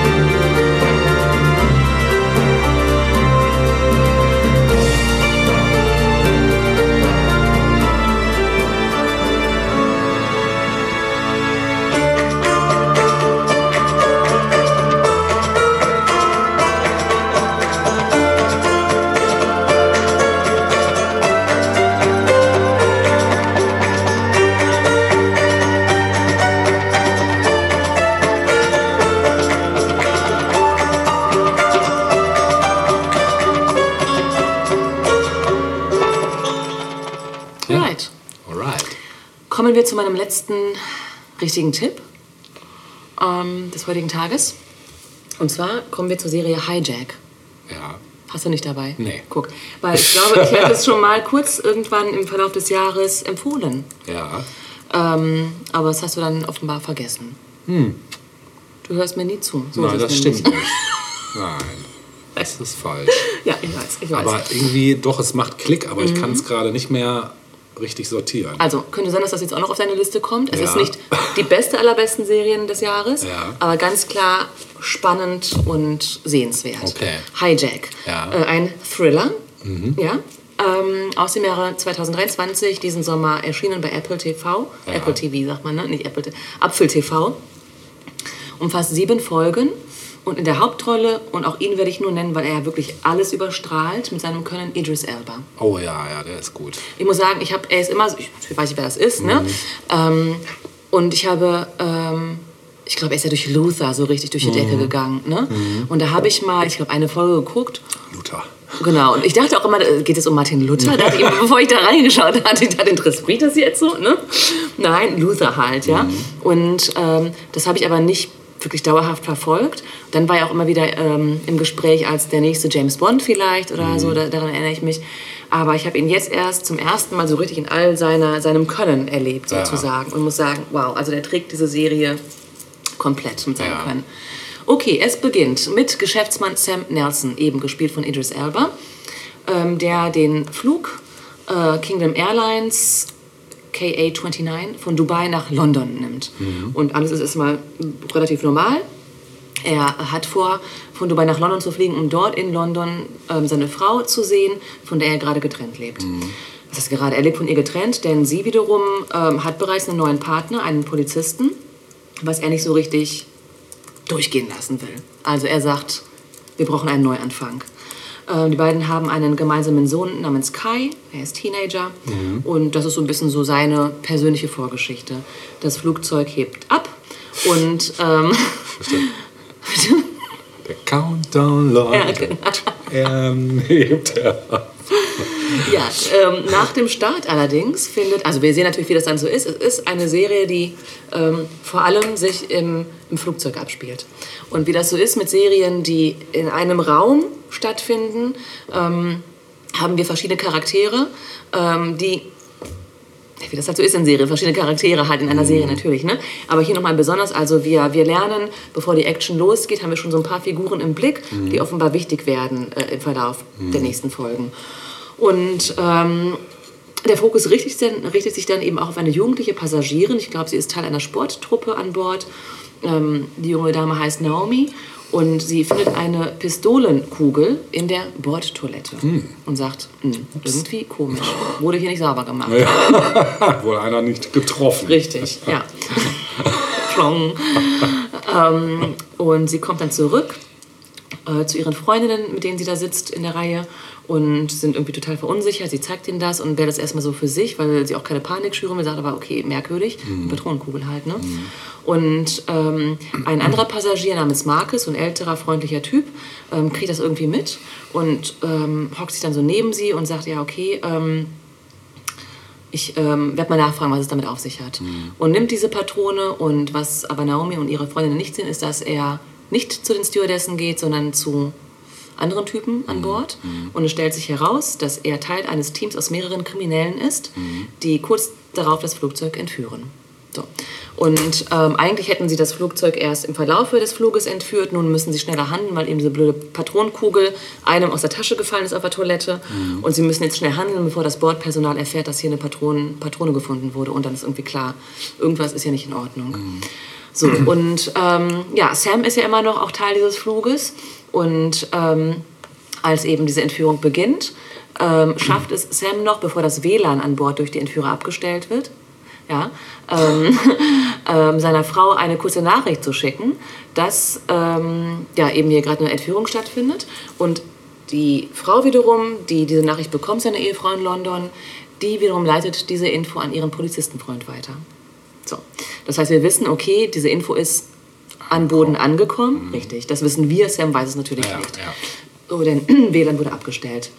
Ja, nun ist es so, dass Sam beruflich ähm, wohl ähm, ähm, irgendwie, weiß ich nicht, was er da genau macht, ob wirtschaftlich oder wie auch immer, aber er ist ähm, als, als perfekter Verhandler sozusagen bekannt. Also er ist bekannt dafür, intelligente Verhandlungen führen zu können und ähm, nicht zuletzt deshalb, weil er eben ein brillanter Beobachter ist. Und dieses, ähm, diese Fähigkeit kommt ihm hier total zugute. Also du siehst halt, er sitzt da und wirklich hat alles komplett im Blick. Die Art, wie die Entführer handeln, auch die Psychologie hinter der Art, wie die Entführer miteinander kommunizieren. Ähm, er kriegt eben schnell mit, wer ist hier eigentlich der Leader in dieser Gruppe und so diese Geschichten. Ne? Ähm, was wir uns natürlich fragen, ist sowas wie, wie haben die Entführer überhaupt die Waffen an Bord schmuggeln können? Ne? Ähm, was haben die Entführer vor? Also soll das Flugzeug über London crashen oder was, worum geht es eigentlich? Ähm, wer, über, wer was steckt überhaupt hinter dieser Entführung? Ne? All das wird im Verlauf dieser Serie deutlicher, denn es spielt sich eben nicht nur äh, an Bord des Flugzeuges ab, sondern genauso am Boden. Also wir haben einmal, genau, wir haben einmal eben London selbst, ähm, das heißt seine Ex-Frau und den gemeinsamen Sohn, äh, die auch irgendwann in Gefahr geraten, so. Ähm, und eben ihren Polizistenfreund, der eben quasi das an den Geheimdienst weiterleitet und so weiter. Ja, also da beginnt nun irgendwie die Suche, ist das jetzt wirklich eine Entführung oder nicht. Gleichzeitig haben wir auch das Bodenpersonal in Dubai, ähm, weil ja auch die Frage ist, wie ist diese Waffe an Bord gelangt. Und auch das ist krass, wie sich dann herausstellt durch ähm, CCTV-Geschichten irgendwie, ähm, welches, welche, Bord, welche Bodenpersonen sozusagen das haben durchlaufen lassen, dass da jemand mit Waffen an Bord kommt, wie das überhaupt hätte passieren können. Und ähm, das macht es halt so spannend, dass du halt im Prinzip so dieses ähm, diese, wie sagt man, wenn sowas so im Minutentakt im Prinzip abläuft. Also du bist wirklich mittendrin Mhm. Ja. in dieser Geschichte und Krass. äh, hast Infos vom Boden, die natürlich Sam nicht kennt und Mhm. so weiter. Und dann aber auch er, der quasi als kluger Kopf irgendwie auch Sachen startet an Bord mit anderen Passagieren, um das Ganze vielleicht doch irgendwie zu einem guten Ende zu bringen Mhm. und so. Und das scheitert immer wieder und so. Also richtig, richtig spannend. Und. Sams, ja, Sams Ziel ist es, heile nach Hause zurückzukehren. Mhm. Er sagt, es ist mir fucking egal wie, ja, ich, ich, mir ist mir auch egal, ob irgendwas freipressen will, ich will einfach nur zurück nach Hause. Mhm. Und das, da hat man auch so den Eindruck, ja, wahrscheinlich ging es einem genauso, wenn man Mhm. in so einer Situation wäre, einfach nur nach Hause irgendwie, heile nach Hause schaffen. Ne? Ja, also ich fand diese Serie wirklich sehr spannend Ja, hört sich super an. Wirklich sehr spannend. Es gab irgendwie keine wirklichen Schwächen. Es sind gute Wendungen dabei und wie gesagt, Idris Elba trägt diese Serie. Ne? Und sie war auch ein Hit, also sowohl bei Kritikern als auch bei den Zuschauern. Und interessant ist, dass ähm, der Drehort ein echtes Flugzeug gewesen ist. Ah, also krass. die haben ein echtes Flugzeug in ein Studio gestellt Geil. und haben dort gedreht, was Ja. natürlich für die Crew auch dieses Gefühl der, des, der, der Enge und der Beklemmung auch nochmal verstärkt hat. Mhm. Ne? Ähm, dann gab es rasante Wechsel durch die Kameraführung, also wieder Mhm. kommt es halt auch zu krassen Szenen an Bord, ne? durch enge Gänge und so weiter. Und der Regisseur Jim Field Smith sagte dazu, wir haben viele ununterbrochene Aufnahmen gemacht und es gab eine Menge Leute, die sich buchstäblich gegenseitig die Kamera in die Hand gedrückt haben, ja, also im, im Übergang. Ne? Ja, ABC, ABC News schrieb äh, über die Serie, es gibt nichts Neues in diesem siebenteiligen Sommerthriller über ein entführtes Verkehrsflugzeug aus dem, auf dem Weg von Dubai nach London. Aber Idris Elba als Passagier, der alle in einem Stück nach Hause bringen will, ist ein echter Star, der die Action in Schwung hält. Geil. Und The Straits Times schrieb, eine klassische Entführungs- und Fremde im Flugzeuggeschichte, die so viel Eigendynamik hat, dass es leicht ist, eine Serie wie diese am Stück zu sehen. Also, wenn das mal kein Tipp ist an. Ja, euch da draußen und super. an dich. Auf jeden Fall. Ja, macht es jetzt nicht leichter für meine Entscheidung. Aller guten Dinge sind drei. Das stimmt, ich rate trotzdem ne, natürlich in erster Linie zu Happy Valley und Ja. zu Succession. Okay. Und alles andere ist geil, aber diese beiden Sachen sind wirklich so die Okay. Tops, die ich empfehlen kann. Ja. Und ähm, manchmal gibt es ja so, ich weiß nicht, bist du jemand, der gerne fliegt oder hast du da auch manchmal ein bisschen. Nicht so. Also gerade längere Strecken finde ich immer ein bisschen gruselig. Hm. Ja. Kurz ist nicht so das Problem, aber alles, was so vier Stunden übersteigt, äh, bin Immer ich da, nicht wo so man ein sich Fan. bewusst wird, wo, be- wo befinde ich mich jetzt Ja, eigentlich, genau, ne? genau. Ja, dann wird es heikel, genau. Ja, genau. Äh, Und natürlich, wenn äh, Turbulenzen auftreten, die man nie so richtig einschätzen ja, kann. richtig, genau. Seit wahrscheinlich 30 Jahren geht mir in solchen Situationen immer ein ganz bestimmtes Lied automatisch durch den Kopf. Ähm, nämlich On a Plane von Nirvana. Oh, Ohne ja, Witz. Also, ja. das habe ich immer sofort im Kopf. Ich dachte, du sagst jetzt John Denver, Leaving on a Jet Ja, Plane. wäre auch schön. Nein, wir hören jetzt entsprechend meinen Beruhigungssong. Ja. I'm on a plane. I can't complain. Genau, Nirvana. Aha. Stop this song without any words. I got so high, strapped till I bled. Love myself Know it's wrong. What should I do? The finest day that I've ever had is when I learned to cry on command. Love myself better than you. Know it's wrong. What should I do?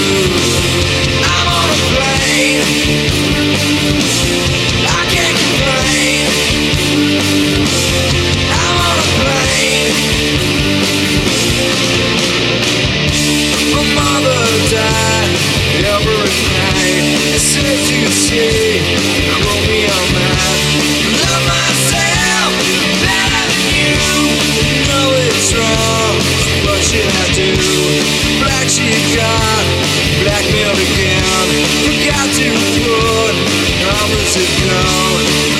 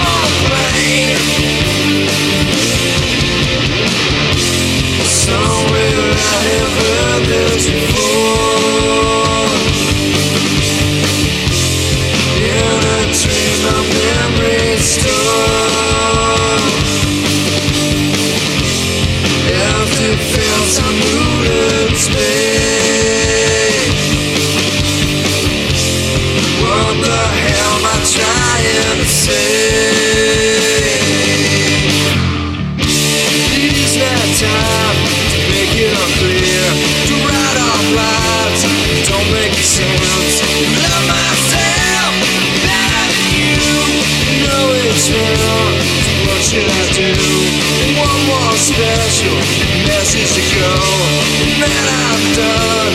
And I can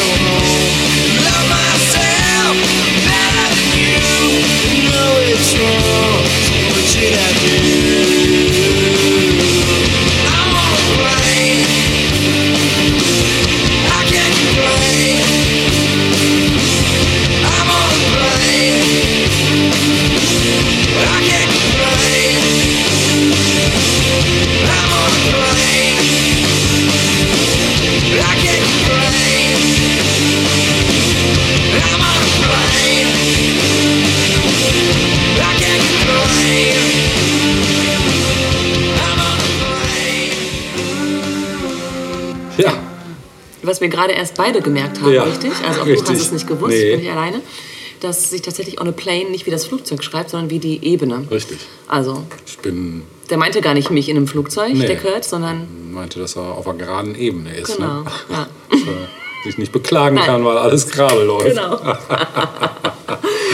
ja, okay. Ja, schön. Ja, dann kommen wir doch zu meiner oder unserem letzten Beitrag für diese jährige, diesjährige Serienepisode.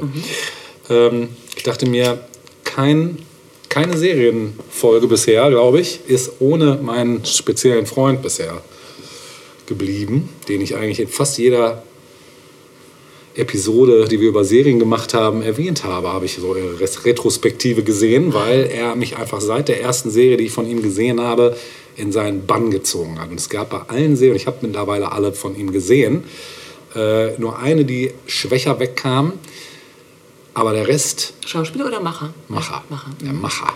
Ja. Der Mike. Der Flanagan. Ja. Der Mike Flanagan. Ja. Seines Zeichens Ziehsohn von Stephen King. Stephen King ja, sagte ja, selber, ja, er ist großer. Mike Flanagan-Fan, was ich auch jetzt nach diesem Genuss dieser Serie nur bestätigen kann. Ähm, hat so Sachen gemacht wie Spuk in Hill House, The Haunting of Hill House, The Haunting of Bly, Manor, Bly, Bly Manor, Midnight Mass, The Midnight Club und was nicht noch alles. Ich glaube, das waren sie schon. Ne? Eine fehlt, glaube ich, noch. Ja, egal. Auf jeden Fall alles hochkarätige Gruselunterhaltung. Diesmal hat er sich den guten Edgar Allan Ja, ich Poe wusste, dass du es. Ja? dabei hast. Ja. ja. Ich habe eine Folge nicht ganz zu Ende geguckt. Ja, ich wollte gerade sagen, Kritik das ist, äh, das ist Ja, äh, auch, ja. glaube ich, etwas harter Stoff für dich. Ja, das war es gar nicht. Nee, die geht auch noch. Die erste Folge geht tatsächlich noch. Schieß mal los. Und dann, Ja. Bei der ersten Folge war ich kurz davor, da hatte ich Angst, dass die so milde wird wie die äh, davor, die Serie, die, ähm, die ich zwar auch nicht schlecht fand, also die Midnight Club, äh, auf Deutsch äh, Gänsehaut zu Mitternacht dämlicherweise heißt, die aber von den ganzen Serien schon die schwächste ist, muss ich sagen. Ist auch mehr für ein jüngeres Publikum, glaube ich, gedacht. Ähm, aber der Untergang des Hauses Ascher, so heißt diese, ne, ähm, ist eine faszinierende Serie meiner Meinung nach, ähm, denn sie ja, nimmt einfach so ab der zweiten Folge nimmt sie äh, rasant Fahrt auf. Äh, die Handlung entfaltet sich in einem düsteren, geheimnisvollen Anwesen, das von der verfallenen Familie Ascher bewohnt wird. Und ähm, als der Protagonist, ein junger Mann, zu Besuch kommt, wird er in einen Strudel unheimlicher Ereignisse gezogen. Die Serie erkundet geschickt die düstere Atmosphäre und die psychologischen Abgründe der Figuren. Und die verworrene Geschichte des Hauses Ascher wird durch eine meisterhafte Inszenierung und beeindruckende visuelle Elemente zum Leben erweckt. Geheimnisse, unheimliche Visionen und düstere Familiengeschichte entfalten sich, während die Serie ihren düsteren Charme entfaltet. Habe ich zweimal entfalten gesagt. Naja, egal. Äh, mit einem Mix aus Horror, Spannung und psychologischem Drama bietet der Untergang des Hauses Ascher eine packende Reise in die Abgründe der menschlichen Psyche und lässt die Welt von Edgar Allan Poe offensichtlich werden und darin eintauchen. Wenn ihr Fans von Edgar Allan Poe seid, dann sei euch diese Serie sehr ans Herz gelegt. Das ist schon mal ganz klar. Die schafft es nämlich, Poes düstere Ästhetik und die beklemmende Stimmung seiner Geschichten meisterhaft einzufangen. Und ähm, ja, ist auch nicht klassisch Horror. Ist halt wieder so typisch Flanagan. Er schafft ja immer diesen Spagat zwischen ja eigentlich Gruselhorror und nicht jetzt irgendwie so Metzelhorror oder irgendwelche komischen ne, so Sachen, wo irgendwie gesplattert wird, sind das ja eher nicht. Es geht hier ja eher um den subtilen, bedrohlichen, der sich so langsam aber sicher Bahn bricht. Und da hat er natürlich bei Poe äh, das die Büchse der Pandora geöffnet eigentlich. Genau. Ja, ganz kurz noch zum Inhalt. Also Roderick Usher, CEO eines milliardenschweren Pharmaunternehmens im Familienbesitz, erzählt dem Ermittler Auguste Dupin seine Lebensgeschichte sowie die grausamen Umstände des Todes seiner sechs Kinder. Die Serie zeigt, zeigt, wie der Reichtum korrumpiert und die Menschen zu Betrug anstiftet. Als Leitmotiv zieht sich ein Rabe, der sich immer wieder in Werner verwandelt, durch alle Episoden. Werner ist nämlich ein Medium, das die Vergangenheit und Zukunft aller Ascher-Familienmitglieder kennt. Das schon mal so dazu. Das ist natürlich eine Anspielung auf das Buch Der Rabe von Edgar Allan Poe. Und damit auch schon sei gesagt, also es, es wird hier, äh, das ist, geht hier nicht um ein Buch von Edgar Allan Poe, sondern eigentlich um sein, fast sein Gesamtwerk. Ähm, sowohl in den Titeln wie auch in der Handlung beziehen sich nämlich die einzelnen Folgen auf Kurzgeschichten von Edgar Allan Poe. Und so ist die Rahmenhandlung angelehnt an die Bücher Der Untergang des Hauses Ascher natürlich und die einzelnen Episoden jeweils an Die Maske des Roten Todes, Mord in der Rue Morgue, Der schwarze Kater, Das verräterische Herz, Der Goldkäfer, Die Grube und das Pendel und eben Der Rabe. Ja, Mike Flanagan hatte für Netflix mit Spuk in Hill House und Spuk in Bla Manor bereits zwei erfolgreiche Serien nämlich realisiert und im Oktober 21 kündigte Netflix an, dass mit ihm eine neue Miniserie entwickelt würde, die auf der Kurzgeschichte Der Untergang des Hauses Hascher, Hascher, Ascher sowie allen anderen Arbeiten von Edgar Allan Poe basieren würde. Ja, das Ganze wurde in der kanadischen Stadt Vancouver äh, angefangen im Januar 22 und am 9. Juli 22 abgeschlossen. Äh, IMDb-Wertung von 7,8 von 10, äh, bei Rotten Tomatoes 91 Prozent. Und das Lexikon des internationalen Films, da ist es wieder, gibt vier von fünf Sternen und lobt die Serie als kühle, mitreißende Saga über Ambitionen, Macht und die Folge des Strebens danach, die elegant mit Motiven und Figuren aus dem Erzählkosmos von Edgar Allan Poe spielt und diese zu einer eigenständigen, auf Schieflagen in den gegenwärtigen USA abzielenden Story verbindet. Kurz was zu den einzelnen Episoden. Ähm, erste Folge, Mitternacht von Gram umschattet, ist das Lied Another Brick in the Wall mal wieder zu hören von Pink Floyd. Und dieses erinnert nämlich textlich an das Fass Amontillado, in der eine Person eingemauert wird. Das ist auch eine Geschichte. Genau. Zweite Folge, die Maske des Roten Todes. In einer Szene sagt Madeline zu ihrem Angestellten Toby, Toby, damn it. Die Hauptfigur in Poes Kurzgeschichte Never Bet the Devil Your Head von 1841 heißt Toby Dammit. Mord in der Rue Morgue, Folge 3. Die Forschungseinrichtung trägt den Namen Roderick Usher Experimental, kurz also Rue. Äh, auf Werners Security-Namensschild steht Le Bon. Dies ist auch der Name einer Figur in der Doppelmord in der Rue Morgue. Also es gibt immer so kleine Seitenhiebe. Ne?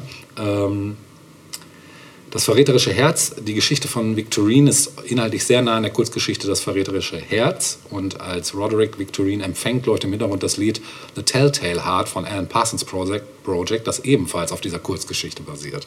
Der hat nämlich mal ein ganzes Album über Edgar Allan Poe gemacht. Genau. Der Goldkäfer, Morella und Leonore schauen Das Pendel des Todes, ein Horrorfilm von Roger Corman aus dem Jahr 1961. Und dieser Film basiert auf Poes Kurzgeschichte Die Grube und das Pendel. Da gibt es übrigens auch eine sehr geile Verfilmung von Dario Argento, der in den 70ern ganz viel Poe-Sachen auch verfilmt hat. Lohnt sich auch sehr. Habe ich schon gleich einen zweiten Tipp mit rausgegeben. Ja, Die Grube und das Pendel, Folge 7. Äh, Fredericks Tod durch ein schwingendes Gebäudeteil ist inspiriert von der Kurzgeschichte Die Grube und das Pendel. Genau. Und dann die letzte Folge der Rabe. Während Roderick und Madeline Rufus einmauern, läuft Pink Floyds 1979 veröffentlichte Lied von Another Brick in the Wall nochmal, ganz am Schluss. Und die künstliche Intelligenz, die Lenores Bewusstsein kopieren soll, sendet wiederholt das teilweise falsch geschriebene Wort Nevermore auf Rodericks Handy. Dies ist zugleich das einzige Wort, das der Rabe in Poes Gedicht Der Rabe spricht. So, das mal so ein paar Nerd-Facts zu Edgar Allan Poe und Verwebungen in diese Serie. Genau. Ich habe ja die erste Folge Ja, geguckt. ja. Kommst du schon zur Kritik oder Äh, ja, ich würde jetzt, genau. Hm. soll ich mal meine Kritik? Ja, gerne. oder was Hau mal mich, raus. Ähm, Weil wenn du nur die erste gesehen hast, Ja, glaube genau. ich, kann ich es mir schon ungefähr denken, was die Kritik ist. Aber äh, hau mal erstmal raus. Also ähm, es, es beginnt ja auch mit einem Rückblick. Mhm. Also dieser Besucher, dessen Kindheit wird ja auch äh, gezeigt. Und das ist filmisch anders dargestellt als äh, die Gegenwart sozusagen, Ja, in der es stimmt. Mhm. spielt. Und ich fand, dass dieser Rückblick hat mich viel mehr angesprochen. Es hatte so ein bisschen was ähm, ja, Verspieltes, ein bisschen Überzogenes und so. Während die Gegenwart sehr hochglanzmäßig daherkommt irgendwie. Mhm. Ja. Und ich hätte mir gewünscht, dass das gesamte Ding Mhm. in so einem etwas skurrilen Stil Ja. gezeigt worden wäre. Und als dann eben dieser Part kommt, wo dann der Vater quasi interviewt wird, Mhm. hat sich das für mich sehr gezogen. Das waren so diese beiden Genau. Gründe. Das mit dem Gezogenen fand ich am Anfang Mhm. auch. Und das zu deinem ersten Punkt, ähm, da kann ich dich beruhigen, das äh, zieht sich so ein bisschen wie so ein roter Faden eigentlich durch die Serie. Dieser, dieses Wechselspiel zwischen. okay, weil es auch immer wieder Rückblicke ja. gibt und so verstehe. Okay. Mhm. Ja, das war. Genau. Das war Aber das, äh, dieses Langatmige, das hat mir am Anfang auch nicht gefallen. Und das Mhm. hat mich wiederum an äh, The Midnight Club erinnert, weil da gab es halt auch Mhm. einige langatmige Dialoge, wo ich mir gewünscht hätte, die wären etwas knapper ausgefallen Mhm. und dafür wäre ein bisschen mehr Grusel gewesen. Das war mir nämlich bei der ersten Folge, war mir auch zu wenig Grusel. Mhm. Und ich dachte, ah, das ist wieder so ein bisschen sehr weich gespült. Mhm. Aber ab Folge 2 dann Verstehe. war klar, okay, Jetzt geht's los. Jetzt geht's los, genau. Ja, also das ganz klar auch ein Gucktipp, aber auch hier sei gewarnt, äh, es gibt hier schon äh, die ein oder andere scary Moments. Also das kann er ja wirklich sehr gut. Er kann vor allen Dingen dieses, ja, dieses sich langsam aufbauende Unbehagen und dieses mit Urängsten spielen hat er ziemlich gut drauf. Das hat er, glaube ich, einfach von Herrn King auch so, die Schule des King Genossen. Mhm. ja, genau. Ja, also super Serie. Das als mein Fazit auf jeden Fall. Ich muss noch ein Stück spielen, will ich auch. Ja. Ich habe mir den kanadischen Sänger und Songwriter Owen Pellet vorgenommen, der, ähm, wie sage ich das, sehr opulent orchestrierte Musik macht, mit einem leichten Hang zum dramatisch-morbiden. Da gibt es ein schönes Stück mit dem Titel A Bloody Morning. Und das hören wir uns jetzt zum Abschied noch an. Und eigentlich können wir auch schon direkt Tschüssikowski sagen. Tschüssikowski und Halleluja sagen. Genau. Richtig. Ne? Wir Ja. wünschen euch einen guten Start in die baldige startende Adventszeit. Richtig. Ne? Da sehen wir uns dann wieder. Ja.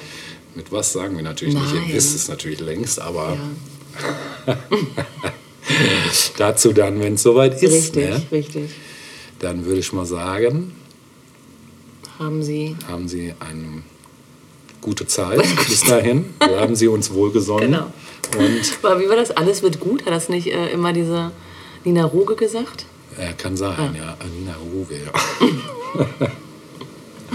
In diesem Sinne, Okay, in diesem Sinne, goodbye goodbye. und auf Wiedersehen. Bye, my love, goodbye. Ja, ich glaube, wir sollten jetzt schnell ausschalten. Wenn es wieder heißt. Tausend Jahre Pop, pop, pop, pop. Kultur.